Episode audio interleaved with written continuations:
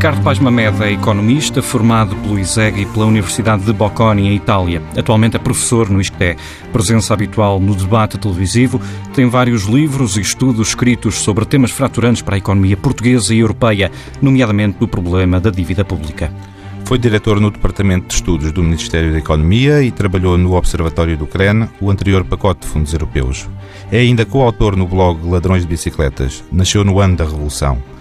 Ricardo Paz Mamed, obrigado por ter vindo. Esteve no grupo de trabalho criado pelo PS e pelo Bloco de Esquerda sobre a sustentabilidade da dívida. Foram feitas propostas no final de abril, mas o tema caiu da agenda.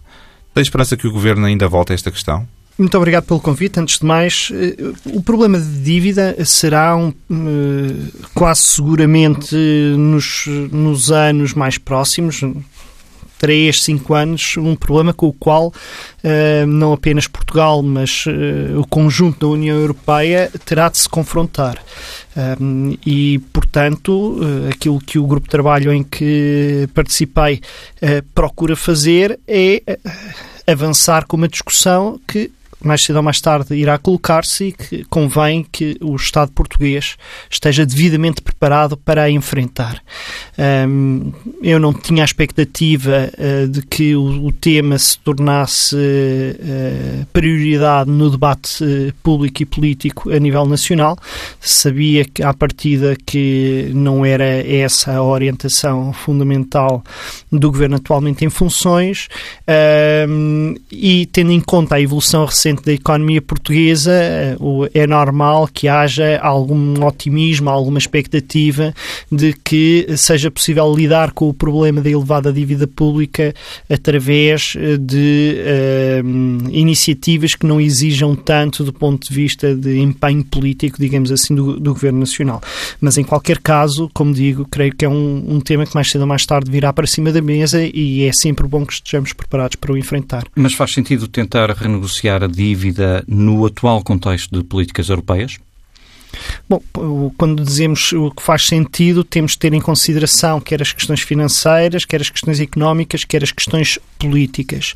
Do ponto de vista uh, financeiro, uh, estamos neste momento a passar por um período de alguma acalmia de mercados uh, e nos últimos meses principalmente nas últimas semanas.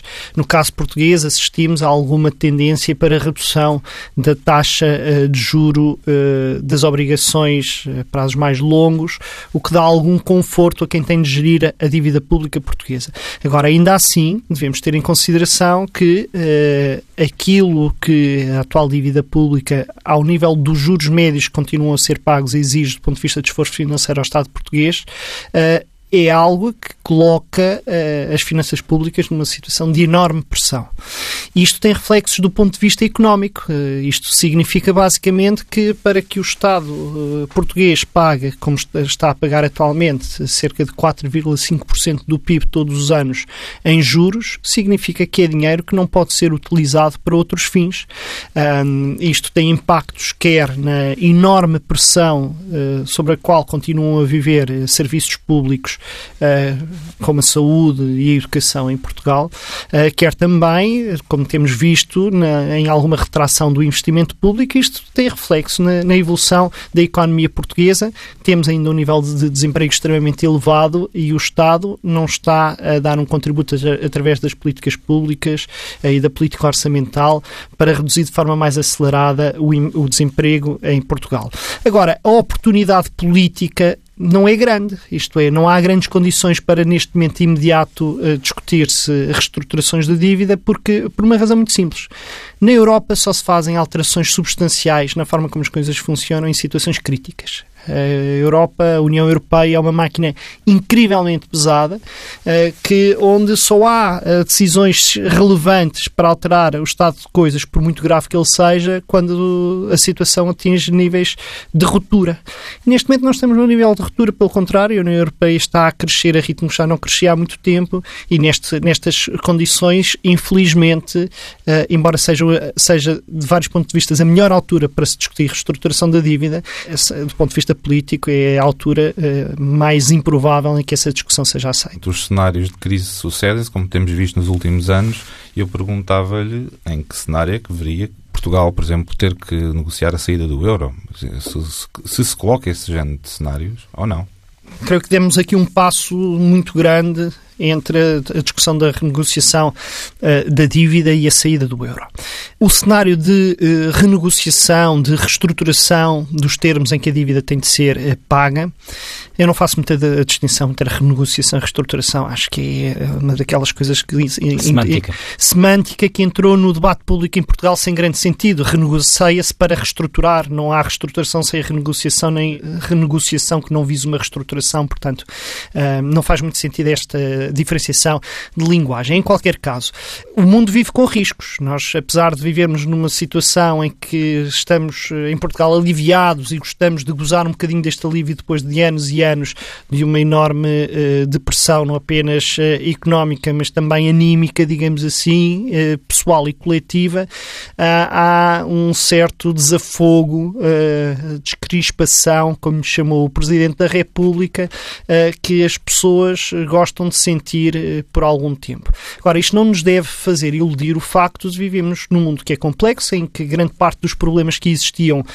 continuam a existir, onde grande parte dos riscos que existiam continuam a existir e em que as condições que a economia portuguesa tem para enfrentar os eventuais riscos não só diminuíram, como alguns até aumentaram. O nível de endividamento público e privado hoje continua a ser bem maior do que foi em 2007, 2008. Uh, e deste ponto de vista, isto é uma fragilidade acrescida sobre a economia portuguesa. Portanto, nós temos cenários, não vale apenas, não precisamos de, de imaginar muito uh, se uh, as negociações do Brexit correrem mal e derem origem a uma grande contração da economia inglesa ou britânica, se nos Estados Unidos uh, este movimento que tem sido anunciado nestes dias de não só aumento das taxas de juro centrais, mas de até retrocesso, de, de redução dos estímulos monetários de compra de ativos, aparentemente a intenção de, da Reserva Federal Americana de, compra, de começar a vender alguns dos ativos que comprou no processo de expansão monetária dos últimos tempos. tudo isto associado à incerteza geopolítica que, que, a nova administração tem, são riscos acrescidos. Um aumento da taxa de juros nos Estados Unidos teria impactos imediatos no aumento das taxas de juros na Europa também.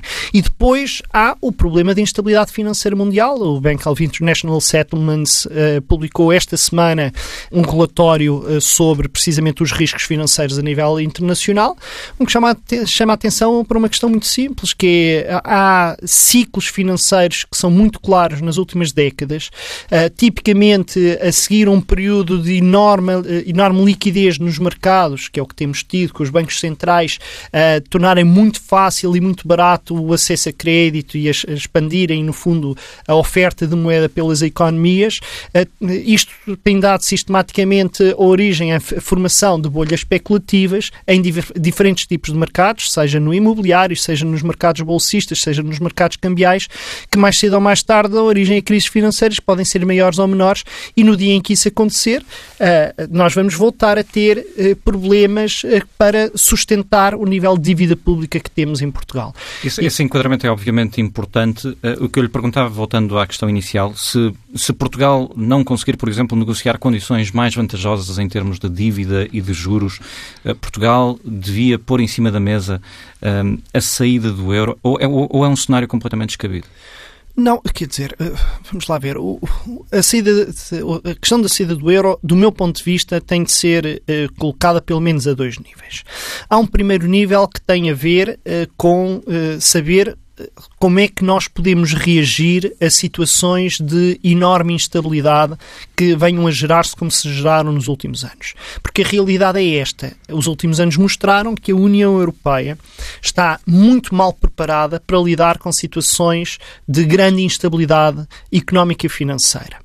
Uh, e a forma como lidou uh, na sequência da crise de 2008-2010 foi, que depois se estendeu devido à, à, à, resposta que a União Europeia decidiu adotar, foi impor sobre os cidadãos das economias mais fracas o grosso dos custos de um ajustamento cujas dificuldades derivam da ausência de mecanismos de resposta à crise no quadro europeu, ao contrário do que se passou nos Estados Unidos ou até no próprio Reino Unido. Uh, e, portanto, portanto, esta é uma situação que os países que estão nesta situação mais frágil têm de se precaver e não podem aceitar.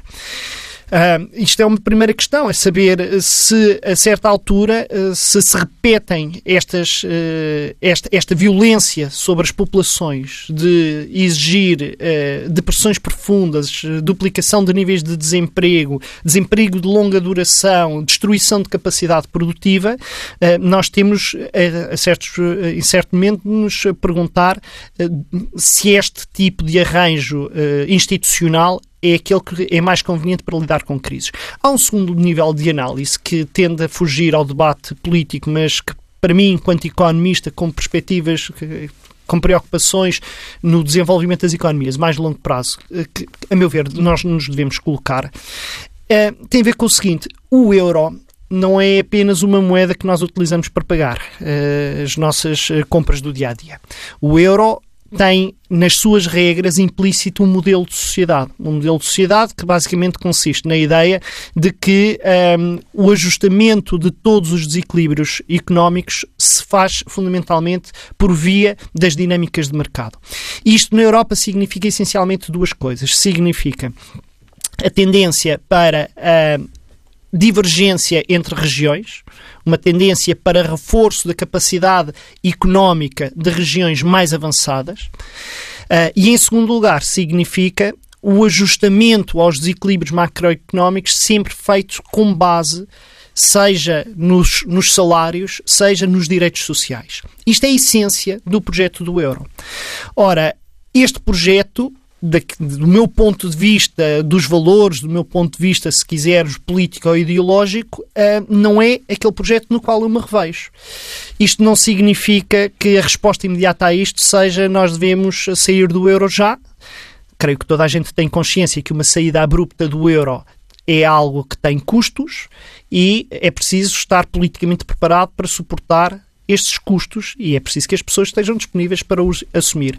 Agora, eh, creio que posto as coisas em termos uh, simples, este euro não é para nós. Não é para nós portugueses e não é para a maioria dos portugueses. E, portanto, ou há uh, perspectivas de a prazo haver ajustamentos, reformas profundas no, na arquitetura do euro, coisa, coisa que até agora não, não se viu, nem se vê nem com se grande, perfila. nem se perfila com grande probabilidade, ou creio que é nossa obrigação, no mínimo, perspectivarmos a nossa vida num quadro diferente Portanto, não deve ser fechada a porta à partida uh, de uma saída do euro por parte de Portugal. Como digo, seja por motivos de, uh, no momento de emergência, fazer face a um ajustamento sem ser através da violência que tivemos nos últimos anos, seja num quadro, numa perspectiva mais a prazo, uh, eu creio que o conjunto do país, não é o partido A ou o país B, creio que o conjunto do país, creio que as instituições nacionais deveriam sempre manter em aberto o cenário de desenvolvimento deste país e, e a questão da, da, participação na moeda única deve estar em cima da mesa, até porque não vai depender seguramente apenas de nós a existência do euro uh, para toda a eternidade. E, portanto, nem que seja por isso, pela necessidade de imaginarmos um cenário em que, por razões que nos são estranhas, uh, o euro deixa de existir na sua forma atual, creio que é uma questão de responsabilidade básica que as instituições portuguesas se preparem para esse cenário. Hoje estamos uh, mais longe deste, uh, desse cenário. De facto, uh, tem havido revisões em altas de, de, das previsões de crescimento para a economia. A economia está realmente a crescer mais do que no passado. O Banco de Portugal aponta para 2,5%. O Presidente da República já falou de um número de à volta de 3%. O que lhe perguntávamos é se este crescimento é sustentável ou não. Um, creio que há bons motivos para termos algum otimismo uh, no curto prazo. E no curto prazo, eu digo, no, no prazo de um, dois anos, uh, há motivos para termos algum otimismo. E, em larga medida, os motivos que temos para, para este otimismo decorrem do choque profundo que foi a crise económica que se instalou em Portugal até 2013, 2014. Ah, nós estamos de facto num momento de, de, de, grande otimismo e a tendência nos momentos de grande otimismo é que uh, esqueçamos uh, a violência a que o país foi sujeito nos últimos anos. Deixem-me dar-vos alguns dados para percebermos do, do, o que é que estamos a falar. No final de 2016, e portanto já num período, os dois últimos trimestres de 2016 já foram momentos de, de grande crescimento económico, de retoma, no final de 2016, o PIB em Portugal ainda estava 4,3% abaixo do que tinha sido em 2008 o emprego estava 8,5% abaixo do que tinha sido em 2008. O desemprego ainda estava 12,3% acima. O desemprego alargado, ou seja, se nós considerarmos não apenas as pessoas que estão estatisticamente desempregadas, mas aquelas pessoas que estão a, a trabalhar muito menos do que queriam e precisam de trabalhar, ou as pessoas que gostariam de trabalhar, mas já desistiram porque já tentaram dezenas de vezes encontrar emprego e não conseguem, uh, está 56% acima do que estava em 2008. Nós temos, apesar de termos cerca de 500 mil desempregados, temos quase um milhão de pessoas nesta situação chamada desemprego em sentido, em sentido lato. A população ativa caiu quase 5%. E, portanto, nós estamos, tivemos um período, uma queda tão grande que é, não é muito difícil que no momento em que as coisas melhoram, a, a, recuperação seja relativamente rápida. Quando eu digo relativamente, é por comparação aos anos anteriores. Uh, o, o, o, investimento caiu mais de 30% em relação a, a 2008. Portanto, isto significa que durante muitos anos houve empresas, pessoas, Estado simplesmente não investiram e, portanto, é normal que haja necessidade de uh, substituir máquinas, de atualizar máquinas, de pessoas que andam a adiar muito decisões de compra de casa, que haja investimentos autárquicos que tenham de ser feitos. Eu esperaria, e de facto vimos que houve uma retoma muito significativa do investimento nestes últimos trimestres, esperaria... Sobretudo no primeiro trimestre sobretudo no primeiro, mas no último trimestre de 2016, isso já, já houve um sinal claro nesse sentido. Portanto, a expectativa que eu tenho é que durante a, a alguns trimestres esta dinâmica de retoma continua, até porque há um aspecto autoacumulativo, a expectativa de que as coisas vão funcionar melhor faz com que as coisas funcionem melhor e, portanto, durante algum tempo este processo autoalimenta-se. A que é que se deve esse uh, recente impulso no investimento? Está a ir à boleia de fundos europeus? Uh, está, tem, tem a ver com vários uh, aspectos. é importante, quando olhamos com atenção para os dados do investimento, repararmos que o investimento que está a crescer mais não é necessariamente o investimento típico que houve em Portugal, que é o investimento em construção. O investimento em equipamentos, no primeiro trimestre de 2017, cresceu quase 16%, que é praticamente o dobro da taxa de crescimento do investimento em construção. Isto significa que há uma retoma uh, do ponto de vista da capacidade produtiva e todos os indicadores avançados sugerem que há aqui uma dinâmica muito positiva na indústria transformadora, que foi uh, um setor que sofreu um, um choque muito uh, severo nos últimos anos. Portanto, há aqui uh, uma retoma que está, uh, que está a ser uh, generalizada nos vários setores de atividade económica. Os fundos europeus ajudam na medida em que estamos na, no momento em que as empresas começam a executar projetos que já estavam aprovados há um, dois, até três anos, uh, e também há aqui uh, um efeito quer uh, de alguma predisposição do Estado para investir um bocadinho mais do que investiu no ano passado, como sabemos foi bastante pouco, mas acima de tudo há um crescimento na Europa, o peso das exportações para dentro da União Europeia voltaram a aumentar no conjunto das exportações portuguesas, depois de terem reduzido, que significa que a economia portuguesa está, como seria expectável, a crescer em larga medida à boleia dos mercados europeus e as empresas estão a, a posicionar-se para vender nesses mercados com, investindo em capacidade produtiva. Isso leva-nos uh, diretamente à questão do turismo, que é um dos grandes impulsos para o crescimento atual. É, a economia, o crescimento da economia está demasiado dependente do turismo. Ou seja, representa um risco para o crescimento sustentado da economia? Esta questão do turismo. Bom, em primeiro lugar, eh, quero realçar aquilo que estava a dizer anteriormente. O crescimento não é eh, correto dizer que o crescimento económico em Portugal se deve ao turismo.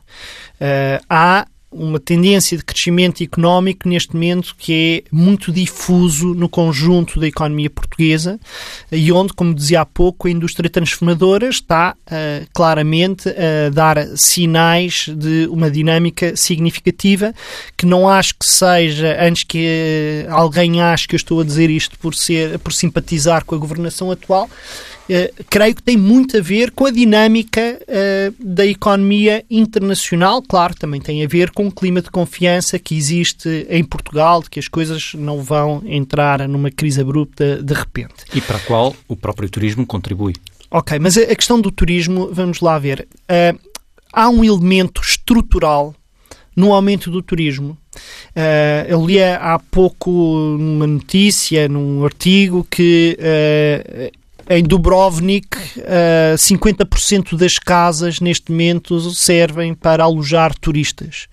E quando falo com amigos italianos, contam-me isto sobre cidades, sei lá, Bolonha, que não era propriamente a cidade que atraía mais turistas uh, à Itália. Não uh, temo que possa acontecer o mesmo nas principais cidades portuguesas? Não, isto já está a acontecer. Está a acontecer em, em no mundo inteiro. Isto é o, o, o fenómeno conjugado de, em primeiro lugar, uma baixa forte de preços de, de viagens através das low costs, uh, um, uma expansão muito grande deste tipo de arrendamento uh, por internet um, ehm, e também uh, o facto de alguns destinos turísticos do passado hoje estarem vedados, porque, menos disponíveis por questões de segurança. tirando este último aspecto, os dois primeiros estão para ficar, ou seja, o abaixamento dos custos do, das viagens e do alojamento estão a levar a um aumento muito substancial do turismo em todo o mundo e, portanto, não é algo que possa congelar de um momento para o outro.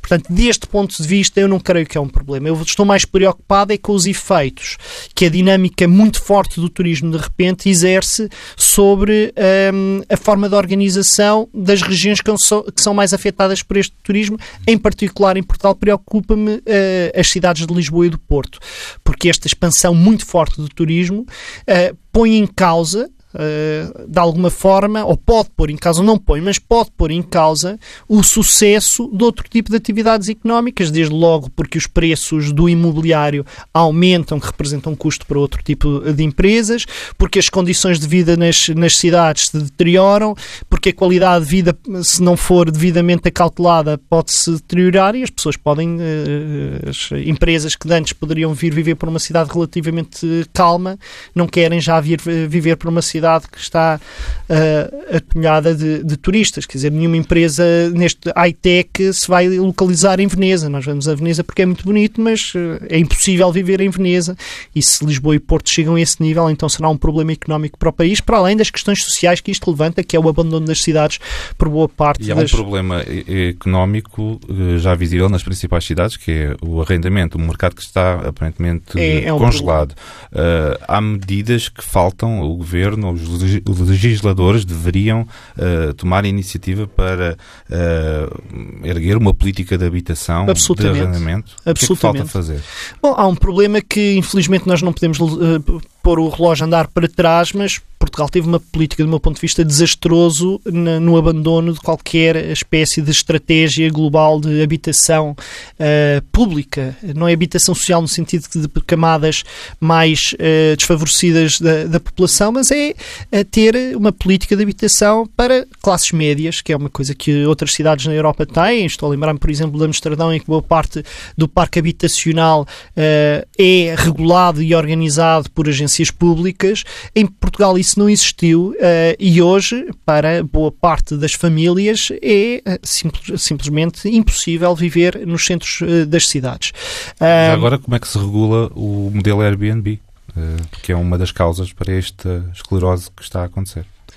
Pois, há várias formas eh, como se, como se regula. Uma delas passa, obviamente, por questões fiscais. Eu acho que isso é uma, uma preocupação uhum. fundamental que, que, que, deve estar em cima da mesa. Aumentar os impostos? Uh, aumentar os impostos, obviamente. Uh, se para um proprietário, para se um senhorio se torna, do ponto de vista fiscal, mais, mais atrativo uh, alugar a casa por períodos de tempo curtos do que arrendá-la por períodos mais longos ou ou se, seja por que motivos for, um, e, e, se os custos, se os benefícios que podem advir pelo facto também do poder de compra de quem aluga uma casa por um curto espaço de tempo ser maior do que o poder de compra das pessoas que vivem aqui, uh, isto obviamente faz com que haja um incentivo para, para que deixe de haver casas para habitação, e eu acho que esse é um problema que tem mesmo de merecer atenção uh, dos responsáveis políticos em Portugal.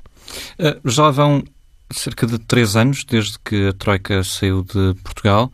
Um, das medidas da Troika, o que é que o Governo devia ter revertido, mas não reverteu? Por exemplo, agora que estamos a começar também a falar sobre o Orçamento de Estado para 2018, o Governo está a ir demasiado devagar na reversão dos escalões de IRS?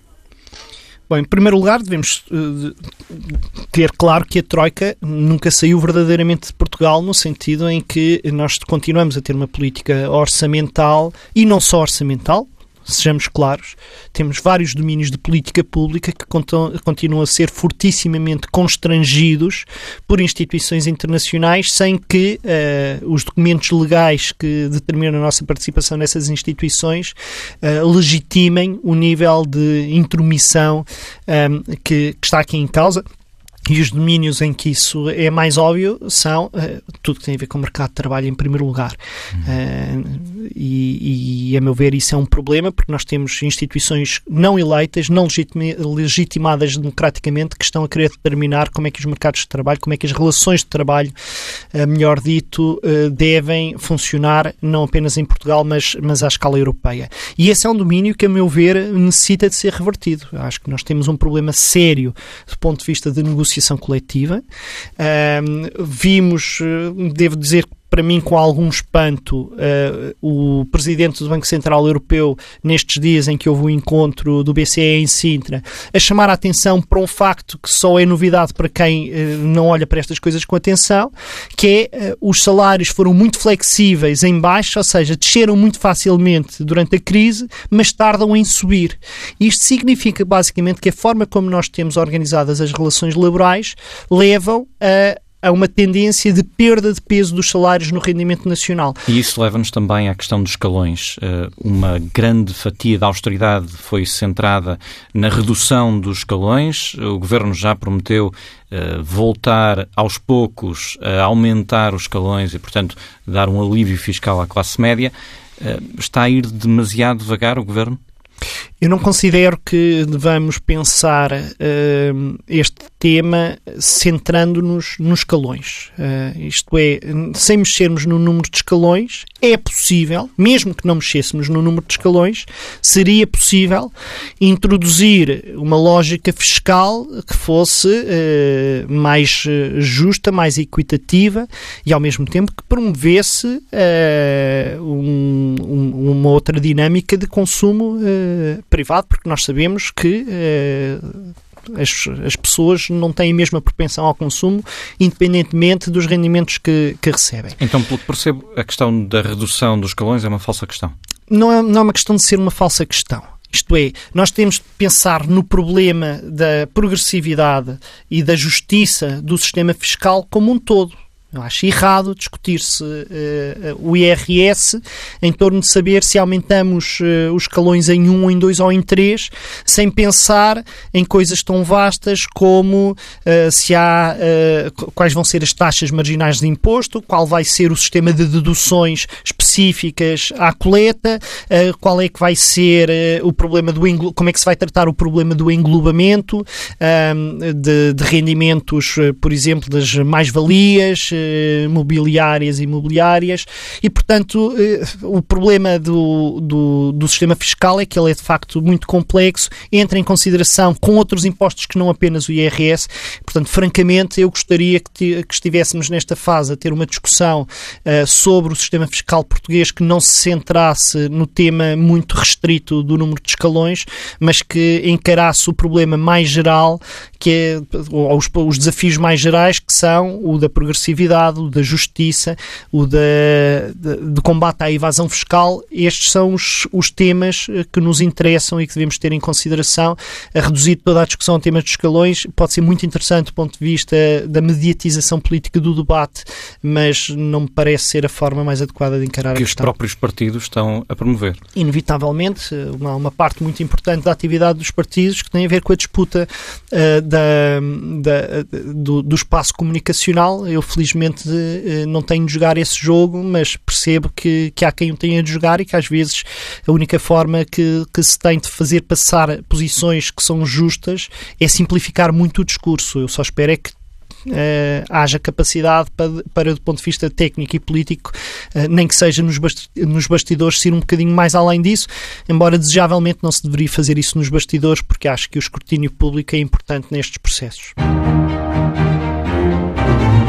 Vamos então ao habitual espaço de comentário com o economista João Duque e pergunto-lhe: eh, esta questão da renegociação da dívida deixou de estar na agenda? Tem condições para voltar? Bem, terá condições, eh, também concordo, se houver uma pressão grande de alguma emergência. Neste momento as coisas estão bastante estáveis, aliás, Portugal consegue cumprir bem o seu serviço de dívida, apesar do enorme esforço que faz, porque, de facto, qualquer coisa como 4,5% do PIB só para pagar os juros da dívida são, é brutal, e quando nós imaginamos a possibilidade de pegarem metade disto e aplicarem hospitais uh, ou educação ou qualquer coisa diferente, estamos a pensar num mundo que é um Portugal diferente. Não é? é e todos os anos, isto não é apenas um ano, é todos os anos. Estão a imaginar isto. Até muito difícil.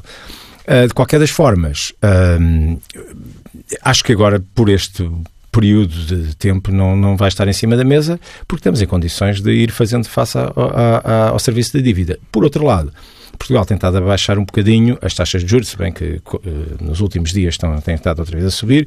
O discurso de Mário Draghi veio trazer alguma perturbação ao mercado um, e, de alguma maneira, nós vamos ter que subir as taxas de juros. Isso é quase que inevitável.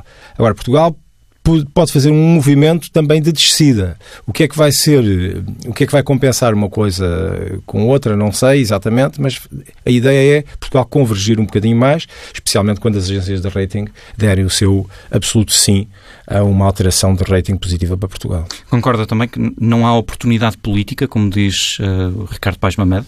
Pois, eu, eu concordo que de facto não há esse momento, porque não há pressão, não há stress. Um, agora, isso não significa que o Banco Central Europeu não faça exatamente um exercício que é de começar a pensar em desmamar, digamos, o mercado, não só no programa que teve, em que esteve a entrar, mas também na reversão desse programa, porque cresceu imensa massa monetária para a compra dos títulos e agora há que fazer o reverso. E o reverso vai ser feito à medida que os títulos se forem amortizando. E, depois, e estamos do efeito inverso. Portanto, de alguma maneira, há um exercício que tem que ser repensado. Uh, uma das propostas que foi feita pelo grupo de trabalho foi uh, do Banco Central Europeu ficar ad eterno com esta dívida nas mãos, o que significava ir renovando a posição cada vez que se vencesse uma linha de crédito. Bom, eu acho que isso aí é que será muito difícil que venha a acontecer, sinceramente. Nesta entrevista também falámos da, de formas de rendimento na economia portuguesa e designadamente no mercado de arrendamento, uma forma de rentabilizar o património investido. Uh, Ricardo Paz Mamed defendeu uh, que uh, o, o, mercado precisa de ser regulado.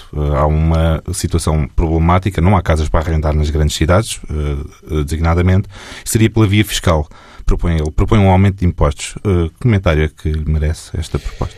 Eu preferia o contrário, preferia um benefício fiscal significativo para quem uh, alugasse na longa duração. Uh, o que, pronto, tem um efeito um bocadinho contrário, tem perspectivas diferentes e, particularmente, alivia a carga fiscal. Uh, é, é preferível avançarmos nesse sentido do que carregar mais a carga fiscal.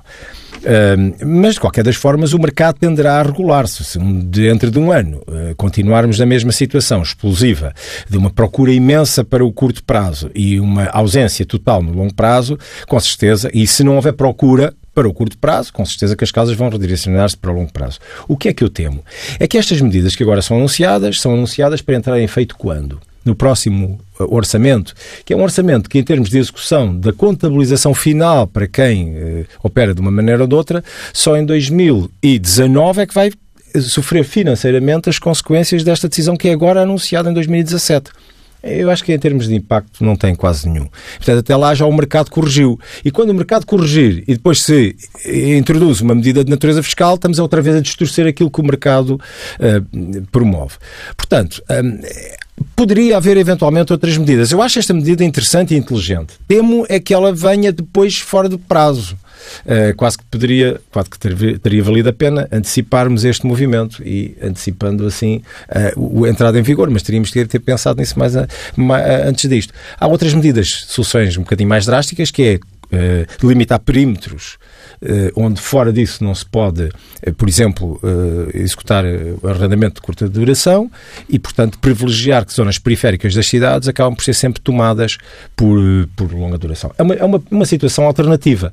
Entre uma e outra, não sei o que é que prefiro. E, já agora, e limitar o, o, o modelo de Airbnb aos particulares, por exemplo, isolando, por exemplo, as, os institucionais, os fundos de investimento, de explorarem essa, esse ah, mercado? Pois, há essa medida como, dos mas também os próprios particulares podem ter que ter coabitar o prédio onde são, uh, onde praticam o Airbnb. Portanto, há várias medidas restritivas e há algumas soluções em, implementadas em algumas cidades. Eu acho que poderíamos estudar um bocadinho mais criteriosamente os modelos alternativos antes de os implementar.